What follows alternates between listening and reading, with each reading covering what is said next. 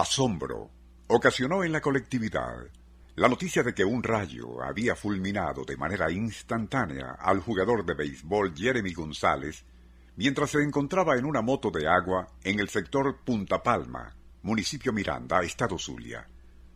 Una lamentable pérdida humana, desde luego, especialmente debido a lo que para muchos es una forma muy rara e inusual de morir, fulminado por un rayo, aunque no tanto como parece, ya que las estadísticas demuestran que cada día un promedio de 44.000 tormentas eléctricas lanzan unos 13 millones de rayos sobre distintas zonas del planeta. Un gran porcentaje de esas descargas matan a más seres humanos que los huracanes, temblores e inundaciones. Nuestro insólito universo. Cinco minutos recorriendo nuestro mundo sorprendente. El 4 de junio de 1995, un campo de fútbol en Puerto Lempira, al noreste de Tegucigalpa, Honduras, se encontraba atestado de fanáticos cuando estalló una violenta tempestad. Muchos buscaron refugio en una caseta al lado de la cancha deportiva y según testigos presenciales, súbitamente el cielo resplandeció con luz enseguecedora. Era un rayo que caería directamente sobre la caseta repleta de personas, carbonizando instantáneamente a 17 de ellas. Otras 32 quedaron gravemente heridas y 45 recibieron dolorosas quemaduras. En 1983, un solo rayo fulminaría sucesivamente a seis hombres quienes caminaban a campo abierto en la municipalidad de Bulacán, cerca de Manila, Filipinas. Regresaban de pescar cuando inesperadamente un rayo cayó sobre la punta metálica de una de las cañas, derribando a su dueño. Luego el mismo rayo saltó hacia el siguiente y así sucesivamente hasta carbonizar a los seis.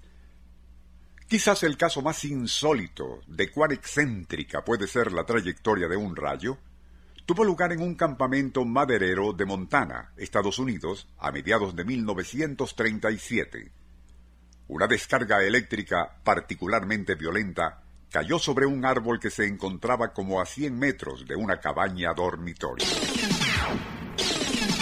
Tras despojar al árbol en cuestión de todas sus hojas, sin quemar las ramas o el tronco, se dirigió hacia el dormitorio trazando un surco humeante en la tierra. Al llegar a la cabaña, derritió todos los cables e instalaciones eléctricas, dañando varias camas metálicas, pero sin afectar a quienes dormían en ellas.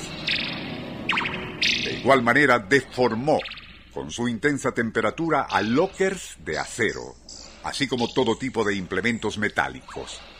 Tras provocar un violento incendio, y aun cuando resulte difícil creerlo, aquella caprichosa descarga eléctrica regresaría por el mismo surco que había abierto previamente en la tierra y achicharró por completo al árbol donde había caído inicialmente. No menos sorprendente fue lo ocurrido a Joseph Nichols de Nueva York mientras caminaba por un solar en Brooklyn, recibiendo el inesperado impacto de un rayo.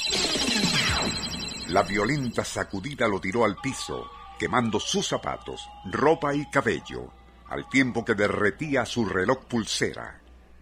Más increíble aún fue que calentó al rojo vivo la prótesis metálica de su dentadura, provocándole graves quemaduras en las encías y cielo de la boca.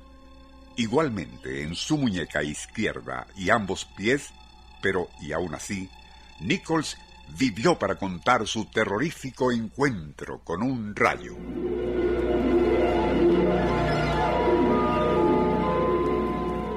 Nuestro insólito universo.